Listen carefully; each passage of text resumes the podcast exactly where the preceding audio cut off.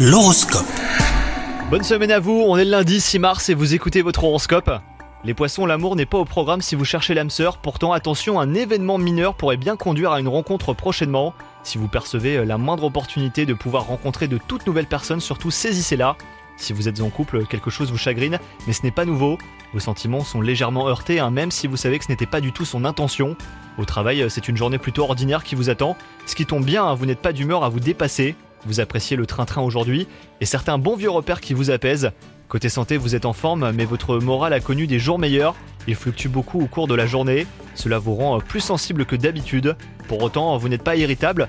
On pourrait même vous trouver un peu apathique. Bonne journée à vous les poissons